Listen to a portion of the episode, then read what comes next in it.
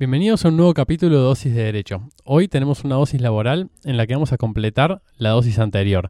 Vamos a hablar de los artículos 29 y 29 bis de la Ley de Contrato de Trabajo. El artículo 29, regulando el fraude laboral por interposición de persona, y el 29 bis, estableciendo cuál es la excepción a esta regla. Te propongo que te quedes porque es un tema muy interesante y que se ve todos los días.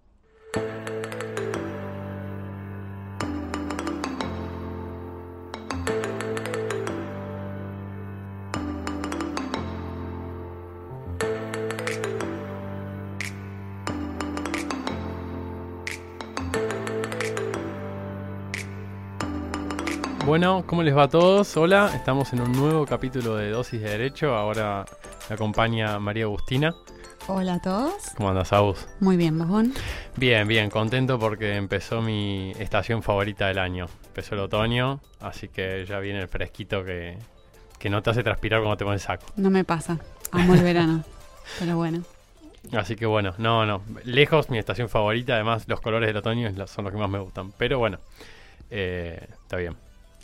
Muy bien, bueno. ¿De qué nos vas a hablar hoy, Gon? Hoy les vengo a hablar de derecho del trabajo y para hacer el cierre y completar el cuadro de lo que hablamos en el capítulo anterior, les voy a hablar del artículo 29 y 29 bis de la Ley de Contrato de Trabajo, que lo que establecen básicamente es cuando no está permitida la tercerización o cuando la ley considera que hay un fraude al orden público laboral y a la ley de contrato de trabajo en el caso del vínculo entre dos empresas y un trabajador. Y antes que empecemos a hablar de esto, siempre te recordamos que todo el contenido que generamos para vos lo vas a encontrar en nuestra página web, que es www.dosisdederecho.wordpress.com en las redes, tanto en Instagram como en Twitter, nos encontrás como arroba dosis de derecho y en LinkedIn y en Facebook somos dosis de derecho. Exacto. Todas esas redes van a tener contenido original y también que sacamos de, todos los capítulos. Y en la página web, que acaba de decir Agus, vamos a tener todo lo que yo hable y los links a las normas y a la jurisprudencia para que ustedes, si les interesa, puedan bucear y profundizar un poco más ahí. Así que bueno, si te parece, y espero que hayas escuchado el capítulo del mes pasado, porque nos va a servir un montón para, poder avanzar, le damos play a este episodio. Bueno, ¿qué pasa con el artículo 29 y 29 bis de la ley de contrato de trabajo? El artículo 29, empecemos por este, lo que dice, básicamente, después, si quieren lo leemos y digamos, si tenemos tiempo lo leemos un poquito y avanzamos, lo que nos dice es, la relación de trabajo, no dice exactamente esto, pero lo que quiere decir es esto. La relación de trabajo es entre un trabajador y un empleador. Punto. Hay dos personas. Exacto. Tres son multitud, acá. Entonces, ¿qué pasa cuando hay una empresa que necesita un trabajador, pero que no es empleado de esa empresa, sino que es empleado de otra empresa que lo manda al empleado a prestar tareas en una tercera? ¿Sí? ¿Qué sucede acá? Bueno, lo que la ley entiende acá es que hay un fraude, que la empresa, vamos a llamarle número uno, está usando la empresa número dos para que le los trabajadores y ella liberarse de sus responsabilidades como empleadora. O sea, hay una presunción de fraude en principio. Sí, exacto. Porque vos pensás que el trabajador es respecto de la persona a la que el empleado le presta los servicios, le presta sus tareas, salvo excepciones que también las vamos a ver. Pero el trabajador es respecto de la persona o de la empresa a la que el trabajador le presta las tareas. Entonces, si yo soy empleado de Agustina, pero le presto tareas a Paula, bien, trabajo en las oficinas de Paula, trabajo en la, industria de Paula, pero a mí me liquida el sueldo, me da las vacaciones, Agustina, hay un fraude ahí. Hay dos empresas que se pusieron de acuerdo, dice la ley, para ponerse en el medio de este trabajador. Hay una empresa interpuesta en esta relación. Entonces, lo que la norma dice, que es clarísimo, es los trabajadores que habiendo sido contratados por terceros, o sea, esta empresa 2, con vista a proporcionarlos a las empresas, empresas 1, serán considerados empleados directos de quien utilice su prestación. O sea, lo mismo que si yo lo hubiese contratado directamente, lo tuviera en mi nómina de empleados. Exacto, es como si fuese empleado tuyo. Perfecto. ¿Entendés? Y lo que dice el artículo reforzando, como si fuese necesario, dice, en tal supuesto, y cualquiera sea el acto o estipulación que al efecto concierten los terceros, la empresa para la cual los trabajadores presten o haya prestado servicios responderán solidariamente. O sea, lo que dice acá es, no importa lo que hayan arreglado entre ellas dos, acá van a ser igualmente responsables las dos. Bien. Pero un punto que es importante es que la responsable principal no va a ser la empresa que lo tiene en la nómina al empleado, sino la que está aprovechando de sus servicios. Perfecto. Y acá no importa si el trabajador le piden algún consentimiento o alguna declaración de yo sé que mi empleador es tal, pero nada, No, acá, no va. No vale. Acá no hay consentimiento que valga, el trabajador no puede renunciar a ese derecho. Entonces, en el esquema que plantea el artículo 29 tenemos tres sujetos, cuando la relación laboral tiene por naturaleza dos. Bien, tiene la empresa principal, la empresa que brinda al trabajador y el trabajador. ¿De acuerdo? Perfecto. Esto es importante y en general se ve muy claramente. La empresa que presta al trabajador no se dedica ni a producir bienes, ni servicios, ni a fabricar nada.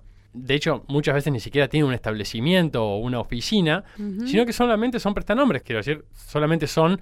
eh, Como un cascarón. Claro, un cascarón. Y tienen el problema es que se presta el fraude. De repente, imagínate, yo soy una empresa que quiero contratar trabajadores. Vos sos una empresa insolvente. Los contratás vos y me los mandás a mí. Cuando el trabajador lo despedís, no tiene quien cobrarle. Porque vos sos insolvente. Y yo me Claro. aproveché de sus servicios. Entonces, bueno, para evitar, es por esto que el artículo 29, en su párrafo 1 y 2, regula esta situación.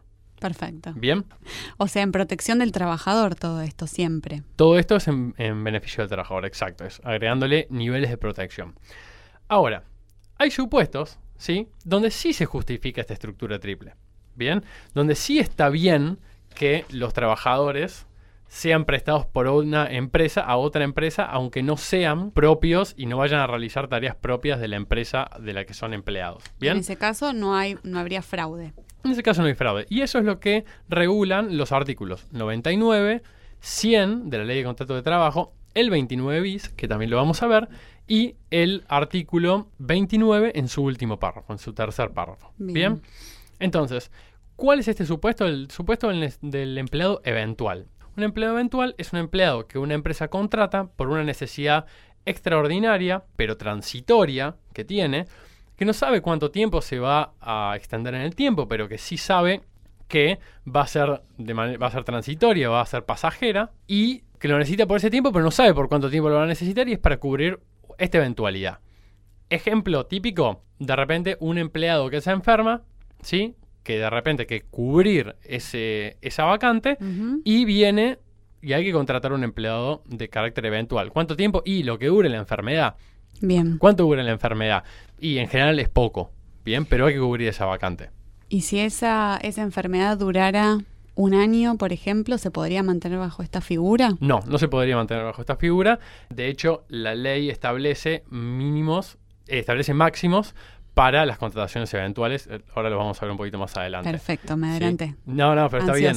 Eh, en el caso de que vos tengas una necesidad que sepas más o menos o un plazo establecido, puedes celebrar un contrato a plazo. Bien. Los Exacto. contratos a plazo te dan un máximo de hasta 5 años, con lo cual podrías hacer a plazo fijo.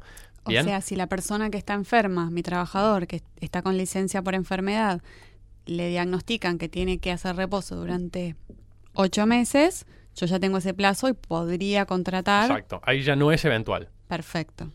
Bien.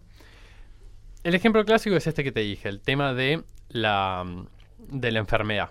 Bien, pero hay otros supuestos que también establece la norma que los vamos a ver cuando comentemos el decreto que, que también lo regula. Bien, Bien.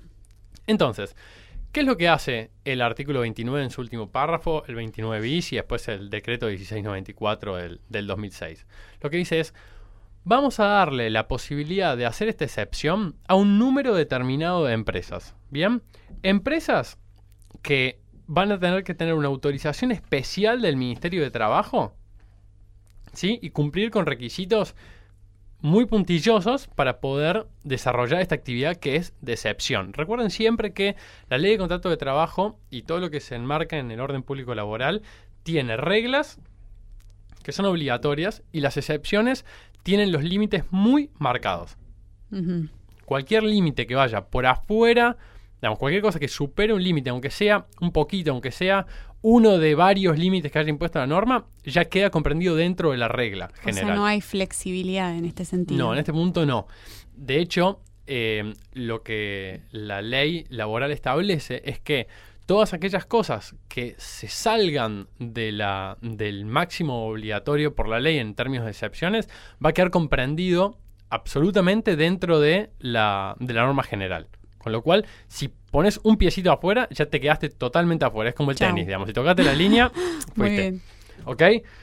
Entonces, tenemos que esta excepción exige tres requisitos. Bien, para poder ser y contratar empleados eventuales, para poder ser una empresa de servicios eventuales, tenés que cumplir con tres requisitos. O para contratar con, con una empresa de este tipo, tenés que tener tres requisitos. Uno, tiene que ser una empresa de servicios eventuales habilitada. Bien. esto lo establece el, artículo, el decreto 1694 del 2006 y este decreto, que les recomiendo que lo lean, es bastante corto, pero es muy rico. Tiene algunos recaudos, como por ejemplo, para evitar esto que decíamos de que la empresa de servicios eventuales podría tener ni siquiera una oficina, una secretaria teniendo un teléfono en su casa y listo, y ya con eso tenés una empresa de servicios eventuales. No. Están obligados a tener un establecimiento, ¿bien? Están obligados a tener un capital social inicial mínimo, ¿sí? Que la norma lo establece en un capital mínimo equivalente a 100 sueldos básicos mensuales de personal administrativo de categoría A del convenio colectivo de trabajo de empleados de comercio. Bien, con lo cual es bien específico. No se pueden mover de esto y tienen que tener un capital mínimo de 100 de estos sueldos básicos. Y a su vez, cuando solicitan la inscripción, deben constituir dos garantías. Una garantía principal y una garantía accesoria del cumplimiento de sus obligaciones. Como ves, lo que hace la norma es, che, vamos a abrirle la puerta a unas empresas para que operen a modo de excepción. Bueno, no se los vamos a hacer tan fácil. Vamos a asegurarnos que tengan espalda como para bancarse de repente un fraude o un empleado que lo despiden o no le cumplen sus, sus derechos. ¿Bien? O sea, en definitiva son requisitos para evitar que se burle, digamos, el, el- el fin de esta norma de protección. Exacto. El segundo punto que debe cumplir cualquiera que quiere contratar un empleo eventual, una vez que ya tiene a la empresa de servicios eventuales, es que el puesto de trabajo que tiene vacante y que quiere cubrir sea, eh, sea justamente producto de una necesidad eventual, sea de carácter eventual. ¿Bien? ¿Tiene que ser algo así extraordinario o puede ser, por ejemplo, se me ocurre eh, Navidad, jugueterías necesitan más empleados? ¿Esto acá podría ir por este tipo de, de contratos o no? Mirá, los, las necesidades eventuales son necesidades extraordinarias y transitorias. ¿Bien? Para una juguetería no es una necesidad extraordinaria más empleados en época navideña. Con lo cual no podría pasar como un empleado eventual. Vos no podrías, como juguetería, justificar que necesitas de manera eventual empleados en Navidad porque siempre necesitas más empleados en Navidad. O sea, es algo que yo puedo prever que los voy a necesitar siempre en ese periodo del Exacto. año. En ese caso, haces contratos de trabajo por temporada, por ejemplo, o contratos de trabajo a plazo fijo, por ejemplo. Muy ¿Me bien. explico? Pero no podrían ser eventuales. Si de repente, supongamos que vos haces, no sé, helados fluo. Y hay de repente un dibujito animado nuevo que De moda. justo el tipo come helado fluo y tu heladería se llena porque, bueno, nada, no lo podías prever. Salió en Cartoon Network un dibujito que come helado fluo y todos quieren tus helados fluo de casualidad. Bueno, ahí sí podrías contratarlo, sí podrías justificar esa eventualidad. Perfecto. Bien. Entendí perfecto.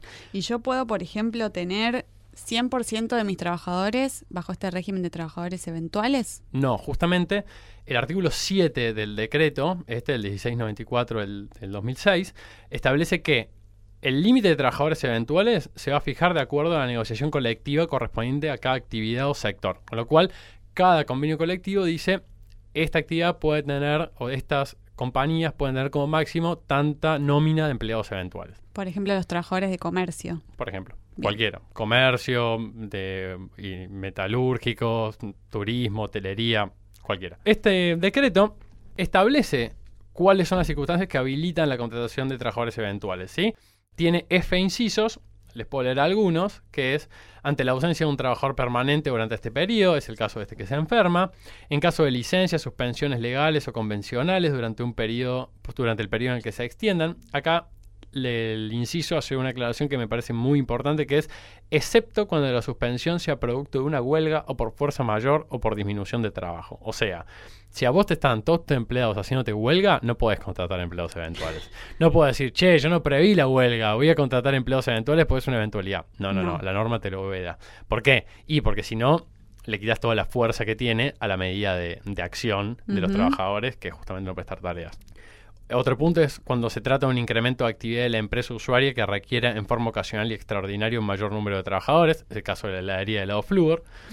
Eh, cuando debe organizar o participar congresos, conferencias, ferias, exposiciones o programaciones. La Feria del Libro, por ejemplo. Podría, ser la Feria del Libro. Por ejemplo, si nosotros mañana nos citan a la Feria del Libro como podcast. Eruditos ponele, podcast de eh, derecho bueno, de repente si necesitáramos a alguien podríamos contratar a un empleado eventual, pero si soy una editorial, no, quiero conocer Alfaguara, por ejemplo, o cualquier otra, eh, o la ley, u otras editoriales jurídicas, que van a estar y están siempre en la Feria del Libro, no pueden decir que es una cuestión eventual, porque siempre están y siempre lo prevén, no es una cosa imprevista. Bien. Pero bueno, hay un par de incisos más, léanlos, son interesantes y son bastante claros. El tercer punto que tiene que tener en cuenta y que tiene que cumplir una empresa que quiere contratar empleados eventuales, ya tenemos la empresa eventual de empleados eventuales que nos las va a dar, ya tenemos la eventualidad eh, satisfecha o justificada, es el artículo 52 de la ley de contrato de trabajo se establece que todos los empleadores tienen que llevar un libro especial para eh, llevar el registro de sus empleados. ¿Quiénes son? Cuáles son los beneficios que tienen, cuánto cobran y cuáles son sus características en general. Bien, si yo contrato a un empleado eventual, tanto yo como la empresa de servicios eventuales, tenemos que tener en nuestros libros del artículo 52 de la ley de contrato de trabajo una sección especial, yo, la empresa de servicios eventuales por supuesto no, en la que digo yo tengo X empleados eventuales por esta eventualidad, por tal tiempo y tengo que tener copia de los contratos. Bien, Bien. tiene que estar completa toda esa documentación. Entonces, estos son los tres requisitos que tiene que tener una empresa para contratar empleados eventuales. Se tienen que dar los tres requisitos en forma conjunta. O sea, si yo cumplo uno solo de los requisitos, pero los otros dos no, no va. Sí, exactamente. Es copulativo, no disyuntivo. Son los tres. Em, avanzando, mucha gente se pregunta, bueno, pero ¿por qué pusieron el artículo 29 que hablaba del fraude en un tercer párrafo el, artículo, un, párrafo hablado sobre las empresas de servicios eventuales. ¿Por qué no pusieron todo en el 29 bis?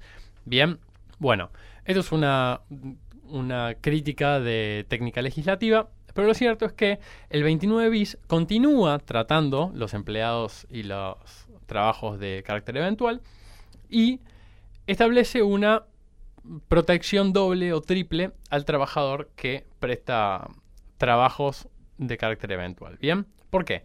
Porque aunque vos tengas una necesidad eventual, aunque vos contrates con una empresa de servicios eventuales legalmente habilitada por el Ministerio de Trabajo, ¿sí? Aunque vos lo hayas incorporado en tu libro del artículo 52 en una sección especial y hayas cumplido con todo, todavía vas a ser deudor solidario si la empresa de servicios eventuales no cumple con su empleado con sus obligaciones laborales.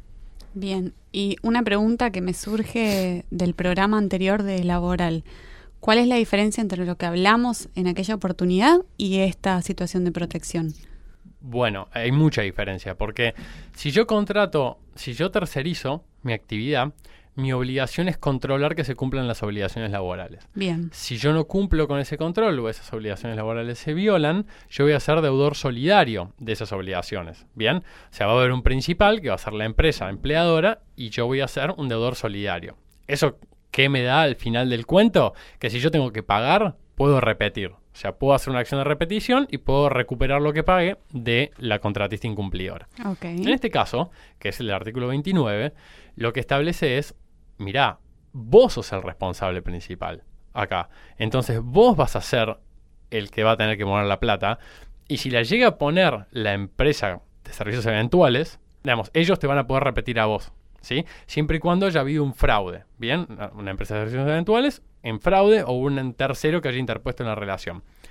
En la hipótesis que yo te venía comentando, que es que la empresa de servicios eventuales está todo dentro de la norma y no cumple, estoy en la misma situación que la del artículo 30. O sea, yo no soy deudor principal, la deudora principal es la empresa de servicios eventuales y yo, si me hacen pagar, tengo la acción de repetición, o sea, tengo una herramientita para recuperar la plata que pague.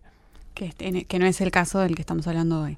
No es el caso que estamos hablando, digamos, vos tenés que distinguir el artículo 29 del artículo 29, tercer párrafo, y el artículo 29 bis. Si estás en el 29, primero y segundo párrafo, estás hablando del fraude, estás hablando de que hay una principal, aunque no lo tenga registrado el trabajador. Y en el caso del 29, tercer párrafo y 29 bis, ahí tenés una empresa de servicios eventuales que es la principal y vos sos solidario de esas obligaciones. Bien, pero esto es importante porque el artículo 29 bis, y ahora lo vas a atar un poco mejor incluso con la explicación, no solo establece que vos vas a ser responsable solidario, sino que vos, contra, digamos, el que contrata una empresa de servicios eventuales, va a ser agente de retención de lo que sean cuestiones de seguridad social de los empleados.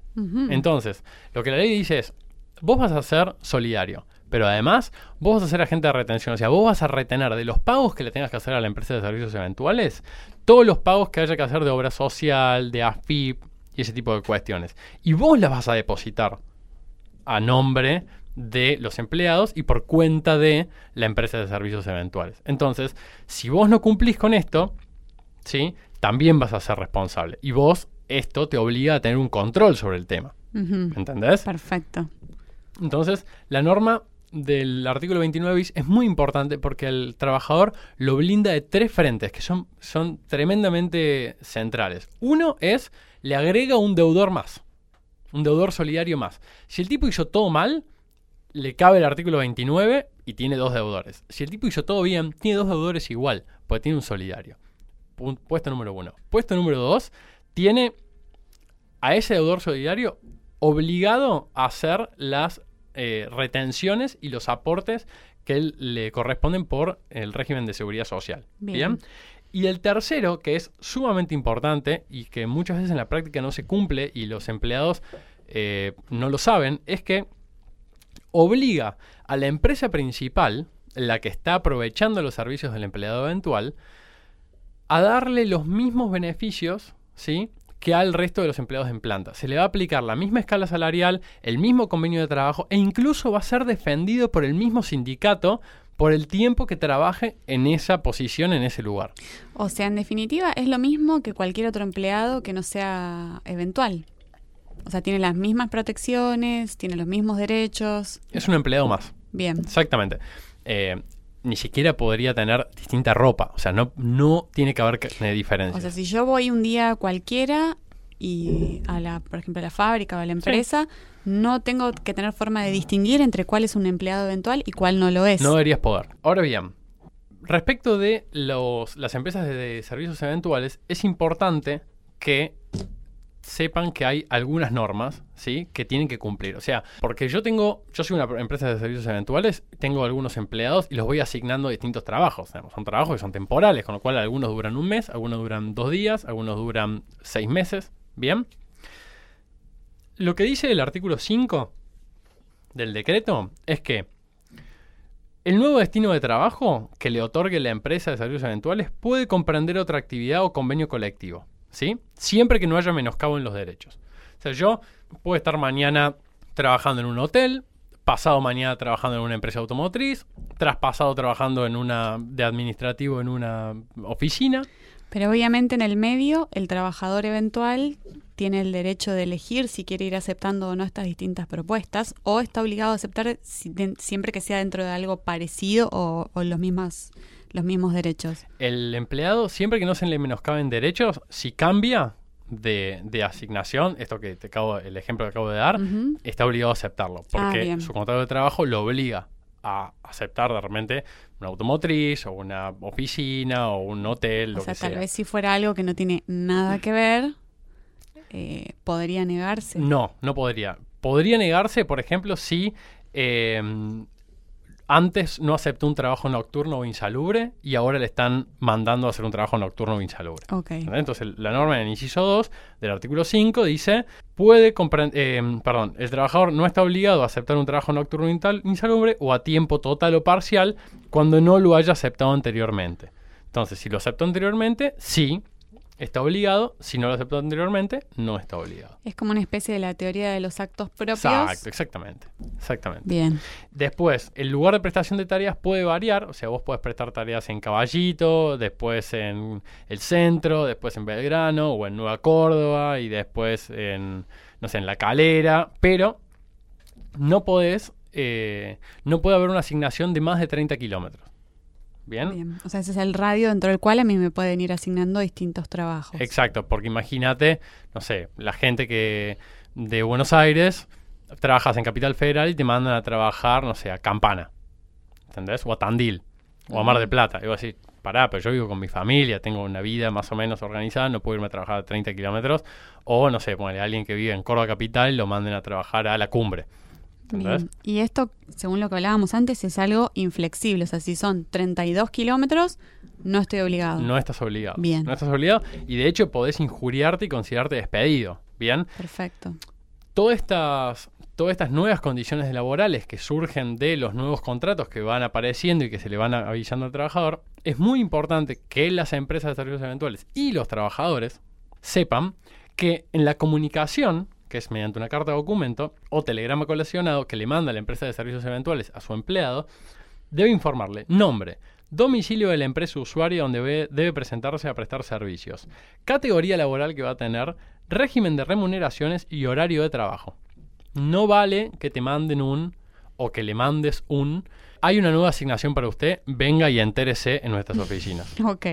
Le tenés que comunicar todo en ese telegrama. O sea, de- debe haber información completa sobre este nuevo puesto en ese en esa carta documento, telegrama que reciba el trabajador. Exactamente, tiene que ser así. Si no, el empleado no está obligado a presentarse y sí te ha- está facultado de exigir el cumplimiento de este inciso del artículo 5 del decreto. Bien, no le puedo mandar un mail, por ejemplo, un WhatsApp, avisándole que a partir de ahora se presente a partir del lunes en otra dirección y en otro horario. Mira, podrías hacerlo, pero la norma es clara cuando dice que debe notificar al trabajador por telegrama colacionado o carta do- documento. Bien, Digamos, si lo manda, si el trabajador lo acepta, fin del problema. Ahora, si no lo acepta o no aparece, el problema lo tenés vos. perfecto. Bien. El fallo, vamos a hablar un poquito de, de jurisprudencia. El fallo más icónico en este tipo de contrataciones, ¿sí? Es una tocaya tuya, Vázquez María, pero es María Laura esta, no sé si será Eh, chicos, no, familia creo, tuya. creo que no es mi prima, pero no está chequeado porque somos muchos Son los montón- Vázquez. Son varios los Vázquez. Sí. Pero bueno, podría ser Vázquez María. Yo leí hasta ahí y podría ser vos. Contra Telefónica Argentina.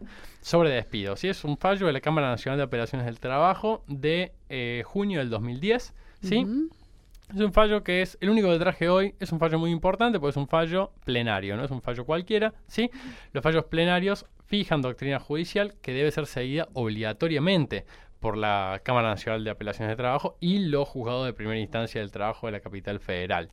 Igual, si no llegaste a anotar el nombre del fallo, no te preocupes. Acordate que en nuestra página web, www.dosisdederecho.wordpress.com y en nuestras redes, arroba dosis de derecho o dosis de derecho, encontrás toda esta información que no llegaste a anotar. Sí, tal cual. No solo vas a encontrar toda la información, sino que vamos a tener el fallo linkeado por si te interesa y lo querés leer todo. La verdad que vale la pena. El fallo y todas las normas que Todas estamos normas. mencionando. Sí, sí, todos los decretos y las normas que mencionamos. Es un clásico. Eh, ¿Qué es lo que dice este plenario? ¿Sí? Dice que la empleada, la que era la reclamante, era de una agencia de servicios eventuales asignada a prestar servicios a Telefónica Argentina. ¿Bien? Y que Telefónica no probó que la trabajadora haya sido destinada a cubrir una verdadera necesidad de índole eventual. ¿Esto por qué? Es muy importante que la norma lo que establece es que el empleado no tiene que probar nada acá. La que debe probar la eventualidad, la que debe justificar la eventualidad en juicio, o sea, cuando yo soy empleado eventual y digo, vos Telefónica eras mi empleadora y no Agustina Servicios Eventuales. Yo no tengo que acreditar, fíjate cómo se da vuelta la carga de la prueba. Yo estoy afirmando que vos eras mi empleadora, pero yo no tengo que probar nada. Vos tenés que probar, cuando decís que yo no era tu empleado porque era una necesidad eventual, vos sos la que tiene que probar que existía una necesidad eventual, que era transitoria, que era extraordinaria, que era imprevisible, ¿bien? Y que por eso me contrataste a mí. Perfecto. Bien. Entonces, no cumpliéndose los extremos legales, bien, que habilitaban la contratación, quedaba fuera de la norma y se, como les expliqué hace un minuto, lo que queda fuera de la norma se engloba en el régimen general y se consideró que Vázquez María Laura era empleada directa de Telefónica.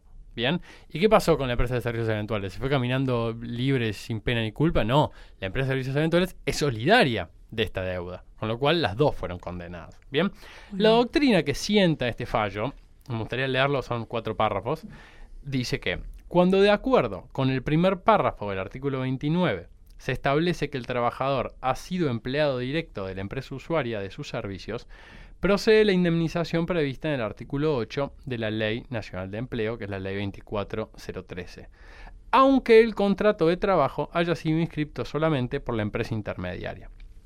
¿Qué significa todo esto? Desando un poquito, la Ley 24013 es una ley que en su gran parte eh, castiga de distintas maneras el fraude laboral, ¿bien? Y el empleo en negro. En esta ley también tenemos regulado las empresas de servicios eventuales y los empleados eventuales. Pero puntualmente el artículo 8 de la ley 24013 lo que dice es, si un empleado estuvo en negro, toda su relación, o sea, no estuvo registrado, la empresa que debía registrarlo le va a deber el 25% de todas las remuneraciones que devengó durante esa relación. O sea, vos trabajaste un año, cobraste mil pesos por año en negro, bueno, te van a deber el 25% de 12 mil. Perfecto. 13 mil, porque con el, con el aguinaldo también. El 25% de 13 mil por imperio del artículo 8 de la 24013. Bien. ¿Qué se discutía acá? Telefónica lo que decía es, güey, güey, güey, calmémonos un poco, porque si bien ustedes dicen que esta era empleada mía, no es que no tuvo registración, no es que sus remuneraciones no estuvieron registradas. Las registró la empresa de servicios eventuales. Vázquez María Laura estaba registrada. Quizá no estaba registrada por mí, pero estaba registrada. Entonces no hay que ponerme, no, no me corresponde a mí pagar ninguna multa ni a nadie porque esa registración sucedió. Lo que resuelve la Cámara y lo que dice es, si la persona que debía registrarla no la registró, debe entenderse como que no estuvo registrada y es operativa la norma del artículo 8. Esto genera algunos problemas prácticos en términos de que cuando a Telefónica le hicieron pagar este fallo, a Vázquez le hicieron doble aporte, porque ya le habían hecho aporte en su momento y ahora le hicieron aportes de vuelta. Bien, eh, es un fallo muy agresivo contra la contratación eventual en carácter de fraude. Bien, es discutible, sí, hay argumentos a favor y en contra, y muy válidos, pero eh, lo cierto es que no solamente aplica la norma con todo su rigor, sino que es una un claro mensaje de la justicia del trabajo diciendo, con esto no se jode, si ustedes van a operar en, la, en materia de excepción, más vale que se ajusten a la norma, porque si pisan un centímetro afuera, les vamos a caer con todo el peso. Muy bien, clarísimo. Entonces, eh, en esos términos, es como falló la justicia del trabajo en el 2010. No es de mi preferencia traer fallos tan viejos, como saben, me gusta traer fallos más nuevos y en general tribunales del, interior, pero sí es importante saber que la eh, tesis no ha cambiado, en términos de que el artículo 29, primero y segundo párrafo, el 29, tercer párrafo y el 29 bis, así como todo el esquema eh, que se constituye por la 24013, la ley 24013 y el decreto 1694 del 2006, son tan claros y es un esquema tan cerrado que no deja lugar a dudas y que, al menos en estos, en estos casos, los jueces la tienen muy fácil porque al ser un caso de excepción está regulado al dedillo y no hay nada que se salga. Es muy difícil encontrar una línea gris que no esté establecida en la norma, eh, por ser tampoco los casos que están autorizados. Y en ese sentido, con leerla y con ver algunas aplicaciones prácticas de la misma o leer algún fallo, ya es suficiente para darse cuenta que no hay nada nuevo bajo el sol respecto de estas, de estas cuestiones, respecto de lo que es el artículo 29 y respecto de lo que es las contrataciones eventuales. Si bien es verdad que en este, en este programa lo que quise es completar la otra cara del, del artículo 30 que habla sobre tercerización y cuándo está permitida, me di la libertad de hablar quizás un poco más sobre los contratos eventuales y las agencias de, de contratación eventual, porque está tan claro el artículo 29, primer y segundo párrafo en términos de fraude, que no hay mucho más para, para decir, completa y acompaña perfectamente al 30. Y sí, me parecía importante que quede claro la excepción de las empresas de servicios eventuales que, bueno, son una norma de excepción y deben tener ese tipo de tratamiento. Yo tengo una última duda de los efectos prácticos. Dale, dispara. Yo soy trabajador eventual. Caigo bajo este régimen, se cumplen todos los requisitos. Eh, eh, caso Feria del Libro, una editorial que se incorporó, o sea, que no es algo que hace todos los años, o sea, que entra en este supuesto de eh, trabajo eventual. ¿Qué pasa si yo en uno de esos siete días que tengo que ir a la feria me enfermo y tengo que presentar el certificado de médico de por qué falté ese día? ¿A quién se lo tengo que presentar? a la, agencia que me, que- que me contrató como trabajador eventual o a mi real empleador, que es al que le estoy prestando mis tareas. Bueno, mira, yo te explico. Si vos sos una empleada eventual contratada en todos los términos de la ley, ¿sí? Y cumpliendo con todos los requisitos, requisitos y no hay fraude, tu real empleadora es la empresa de servicios eventuales. Bien. Bien, punto número uno. Si no estás en el caso de un fraude laboral. Esa es la que en ese caso me va a emitir mi recibo de sueldo, por ejemplo. Exacto, exactamente. Es importante acá hacer la distinción, y me parece que es por el lado por el que viene tu pregunta, que los empleados de empresas de servicios eventuales, con estas empresas, tienen un contrato laboral como cualquier otro. Bien, es un contrato laboral que de alguna manera tiene algunas características particulares porque estos empleados pueden estar sin cobrar salario durante un determinado tiempo. Eh, fíjate que la norma, el decreto dice que por un plazo máximo establecido, que no puede superar los 45 días corridos o los 90 días alternados en términos de un año aniversario. Con lo cual, la relación que se establece entre los empleados y las empresas de servicios eventuales, entre ellos, ¿sí? son vínculos laborales que pueden ser continuos o discontinuos. ¿Bien? Bien. en los periodos en los que no hay asignaciones laborales, no se vengan salarios y no cobran. Pero son empleados igual. Son empleados durante todo el tiempo, no solamente cuando están prestando tareas para otra empresa. Entonces, si vos te enfermas prestando tareas en la feria del libro o no, le tenés que avisar a tu empleador que es la empresa de servicios eventuales. Tanto sea porque no vas a poder ir a la feria del libro ese día, o tanto sea porque quizás haya una nueva asignación y no te pueden asignar porque vos estás enferma. Ok. ¿Entendés? Vos siempre que seas dentro de la norma y sin ningún fraude empleada de una empresa de servicios eventuales, vas a ser empleado de esa em- empleada de esa empresa, ¿sí? Y la empresa que utiliza tus servicios va a ser la empresa usuaria que no tiene ninguna vinculación con vos. Ahora, cuando pisamos la línea del fraude, cuando pisamos la línea de que en realidad vos te excediste del plazo que establece la norma o vos en realidad es, es una mentira que vos no sos empleada eventual, sino que estás ahí trabajando como dependiente principal, porque no hay una eventualidad, por ejemplo, ya tu real empleadora es la empresa principal que está tomando tus servicios. Muy bien, entonces para sintetizar, si hicimos las cosas bien, mi empleadora es la, la empleadora del contrato eventual. Exacto, la empresa de Y si hicimos las cosas mal, ahí voy a la empresa usuaria. Exacto, exactamente. Ese sería un muy buen resumen. Perfecto. Así que bueno, creo que el tema está terminado, está agotado. Igual eh, los escuchamos. Si, si nos quieren mandar algún mensaje o, o algún comentario, me parece que es que es súper útil. Eh, y, y bueno, espero que a vos también te haya quedado claro este tema. Te los- Clarísimo. te lo he cerrado la idea del, del artículo 30 y el 29 y 29 bis. Y bueno, nada, no sé qué va a ser tu próximo tema, ¿ya lo tenés pensado? Algo pensé, sí. ¿Sí? Algo pensé. Les voy a contar un poco sobre lo que sería el ABC de los contratos de la administración. O sea, qué cosas uno no puede saber sobre los contratos de la administración pública. No puedes dejar de saber. No puedes dejar de saber. No puedes dejar de saber. Bueno, listo. Esperamos que cuando salga, que nos lo cuentes. Muy bien. Bueno, Gracias por escuchar. gracias por escuchar. Todo esto, como les dijimos hace un rato, va a estar en dosisdederecho.wordpress.com, que es nuestra página web, y en las redes sociales, que esperemos que ya estén siguiendo, que somos arroba dosis de derecho en Instagram y en Twitter, y en LinkedIn y Facebook nos encuentran como dosis de derecho, en donde compartimos contenido original y que sacamos de acá para que navegando y casi sin darse cuenta se, se den una dosis de derecho. Así que bueno, les mando un beso grande y hasta la vista. Adiós. Chau, chau.